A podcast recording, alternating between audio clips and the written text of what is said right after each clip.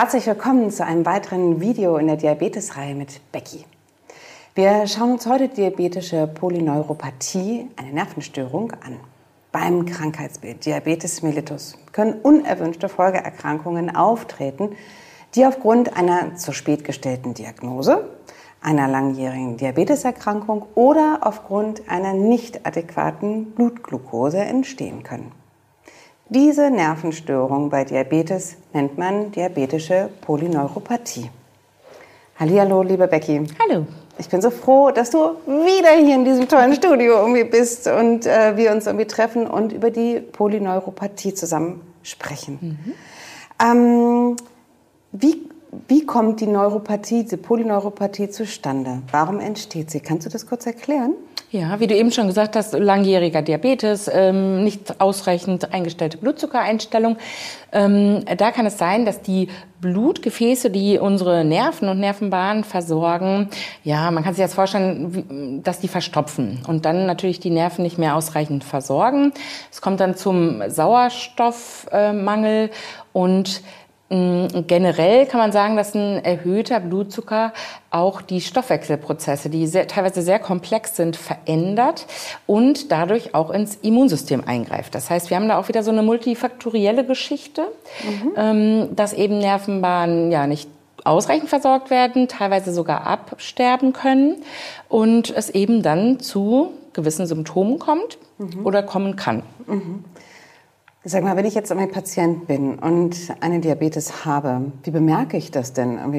Es gibt es also ganz spezifische Symptome, die mir das irgendwie zeigen oder auf die ich dann irgendwie zu achten habe, dass ich merke, oh, jetzt mhm. verändert sich hier etwas? Mhm.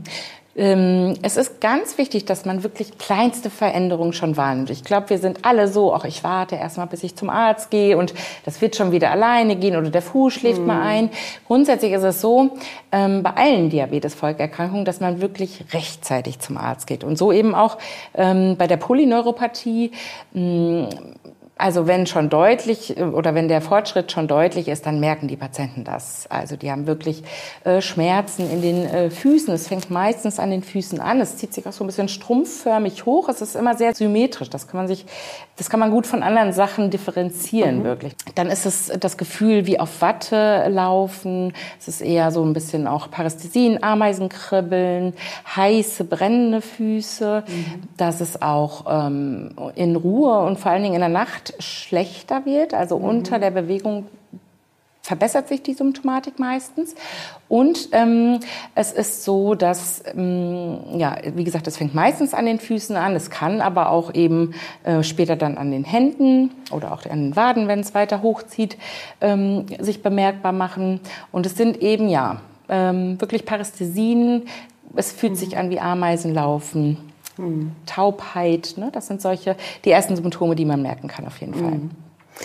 Das heißt also, ich ganz persönlich bin ja immer so ein Typ, so, ach, was kommt, das geht auch schon mhm. wieder, ne? braucht man nicht zum Arzt äh, mitzugehen, aber das ist genau falsch. Das heißt also, ich als Patient würde das irgendwie merken und ähm, kann der Arzt das dann irgendwie auch entsprechend irgendwie diagnostizieren? Also wenn ich dem das jetzt irgendwie so beschreibe, mhm. der wüsste dann im Zweifelsfalle schon, Mensch, das ist jetzt wirklich eine Neuropathie, jetzt nicht irgendwie so ein diabetisches Fußsyndrom, was ja davon zu unterscheiden mhm. ist. Das kann der schon erkennen. Mhm. Es ist nicht ganz davon zu unterscheiden, weil ein mhm. diabetisches Fußsyndrom entsteht meist aus einer Polyneuropathie. Mhm.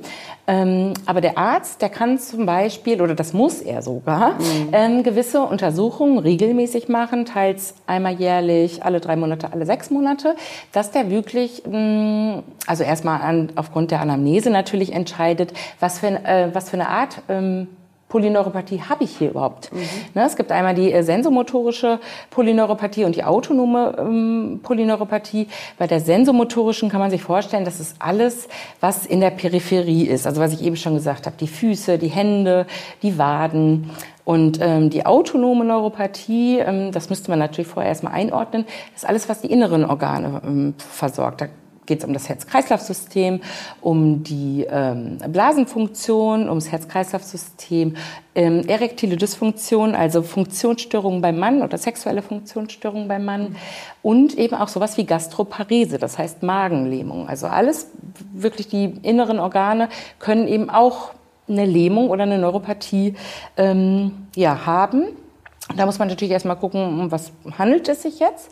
Und bei diesen Untersuchungen, die ich gerade schon gesagt habe, da ist es eben wichtig, dass man wirklich das vielleicht auch so ein bisschen bei seinem Arzt selbst einfordert, dass man selbst darauf achtet. Weil ich würde ähm, jedem Patienten mit ähm, Diabetes mellitus wirklich raten, dass regelmäßig die Füße angeschaut werden, dass ähm, regelmäßig Temperatur und auch Berührungsempfinden gemessen wird. Ne? Mhm. Da gibt es gerade das Vibrationsempfinden kann durch eine ähm, Stimmgabel gemessen werden. Mhm. Dann gibt es ähm, das Berührungsempfinden, da gibt es ein Mikrofilament, das ist so ein kleiner Kunststofffaden, wo der Arzt eben gucken kann, ob man das noch spürt. Ähm, und auch eben Temperaturempfinden. Und das ist ganz wichtig, dass man es regelmäßig ähm, checken lässt, weil je eher man natürlich diese Komplikationen aufdeckt, desto besser kann man sie mhm. aufhalten und behandeln. Mhm. Mir drängt sich hier gerade total die Frage auf nach der Gefahr. Also wenn ich jetzt ähm, tatsächlich nicht rechtzeitig irgendwie hingehe und das so ein bisschen verschleppe, wie gefährlich ist denn das irgendwie, diese Neuropathie? Mhm. Also grundsätzlich kann man sagen, es ist natürlich immer, nehmen wir jetzt mal an, wir hätten einen ähm, Fußulkus, ist natürlich die Eintrittspforte. Sag mal ganz kurz, was ist Ulkus? Ein Ulkus ist ein Geschwür am mhm. Fuß, also eine ja. offene Stelle. Okay. Die kann augenscheinlich ganz, ganz klein aussehen. Und wenn wir jetzt aber mhm. vorstellen, eine Neuropathie macht sowas wie ähm, Muskellähmung, auch allgemeine Lähmung, mhm. Empfindungsstörungen. Das heißt, der Patient hm, kann eine relativ große Wunde teilweise als sehr gering einschätzen oder gar nicht wahrnehmen. Das mhm. ist natürlich sehr gefährlich, mhm. weil der Patient weiter darauf rumläuft, die Wunde immer größer wird, ähm, die Eintrittspforte für Entzündungen eben gegeben ist und ähm, dadurch ja eben es auch wirklich bis tief in den Knochen gehen kann, mhm. ne, dass es dann auch zu Knochenbrüchen kommen kann. Und es ist natürlich allgemein gefährlich, weil wenn der ganze Körper in so einem Dauerentzündungsprozess ist, wirkt es sich natürlich auch noch auf andere Organe aus.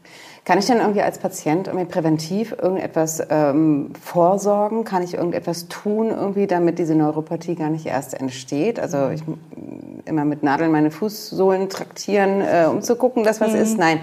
Also gibt es irgendetwas, was ich sozusagen präventiv tun könnte? Ja, also ich sage jetzt mal so, früh hat man immer gesagt, oh, ein Diabetespatient darf auf gar keinen Fall barfuß laufen. Das ist natürlich mhm. Quatsch. Wenn noch keine Polyneuropathie vorliegt, darf der Patient natürlich barfuß laufen. Mhm. Ist natürlich so, wenn eine Polyneuropathie schon diagnostiziert ist, wäre es ratsam, auf seine Füße zum Beispiel sehr doll zu achten. Ähm, was man aber parallel machen kann. Also man kann jetzt gucken, was sind Toxine, die auch die Nerven angreifen. Das sind zum Beispiel gewisse Medikamente. Mhm. Das ist zum Beispiel Al Alkohol ist auch Nierentox äh, mhm. nerventoxisch, dass man das eben versucht ja, zu minimieren oder zu meiden. Dann natürlich wie bei vielen Dingen, und man kann es wahrscheinlich gar nicht hören, die Blutzuckereinstellung sollte gut sein. Ne? Und wir reden mhm. beim gut eingestellten Typ 1 Diabetiker von einem HbA1c-Wert, der Langzeitblutzuckerwert von den letzten drei Monaten circa von 6,5 bis 7,5. Mhm. Natürlich auch immer ähm, abhängig davon, was für Komorbiditäten liegen vor, wie fit ist der Patient, ähm, was für eine Unterzuckerungsgefahr hat der Patient, dass man das eben anpasst. Ältere Patienten kann man auch ein bisschen lockerer einstellen. Da haben mhm. wir auch einen HbA1c-Wert von bis zu 8 die Blutfette, dass die gut eingestellt sind, gerade das LDL, Cholesterin, ähm, dass das möglichst niedrig ist, genauso wie der Blutdruck, dass wir da Zielwerte wirklich auch wieder von unter 130 zu unter 180, äh, unter 130 zu unter 80 haben. Mhm. Ähm, ältere Patienten natürlich auch wieder so ein bisschen ja, lockerer, mhm. aber dass man da schon eben sehr, sehr viel machen kann.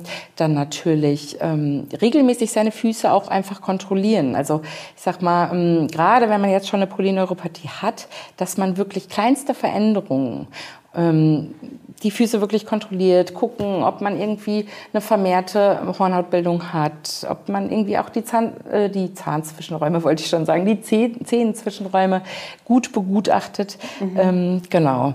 Das sind schon mal Sachen, die man selber machen kann. Natürlich auch auf das Rauchen verzichten. Ähm, Alkohol meiden, habe ich schon gesagt. Mhm. Übergewicht vermeiden oder mhm. eben versuchen, Körpergewicht abzubauen.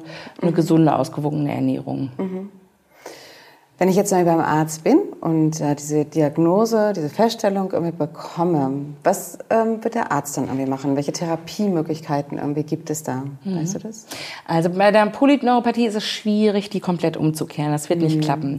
Das heißt eigentlich... Also so, reversibel, wenn ich es einmal habe, ist es eigentlich gar nicht mehr reversibel? Nee, genau. So? Ah, okay. Es kann sich mal minimal verbessern, mhm. aber eigentlich geht es da hauptsächlich um die Symptombehandlung.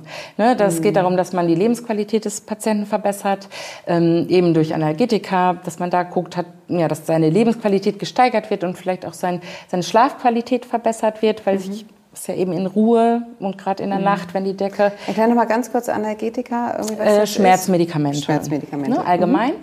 Dann ähm, gibt's auch die Möglichkeit, dass man B-Vitamine einsetzt, äh, Cannabisblütenextrakte mhm. Begleiten könnte man noch sowas wie Verhaltenstherapie, ähm, Psychotherapie machen. Ähm, Elektrotherapie wirkt nicht bei jedem Patient, aber das kann man auf jeden Fall mal ausprobieren, mhm. genauso wie Akupunktur hat sich ganz gut ähm, mhm. ja, bewährt.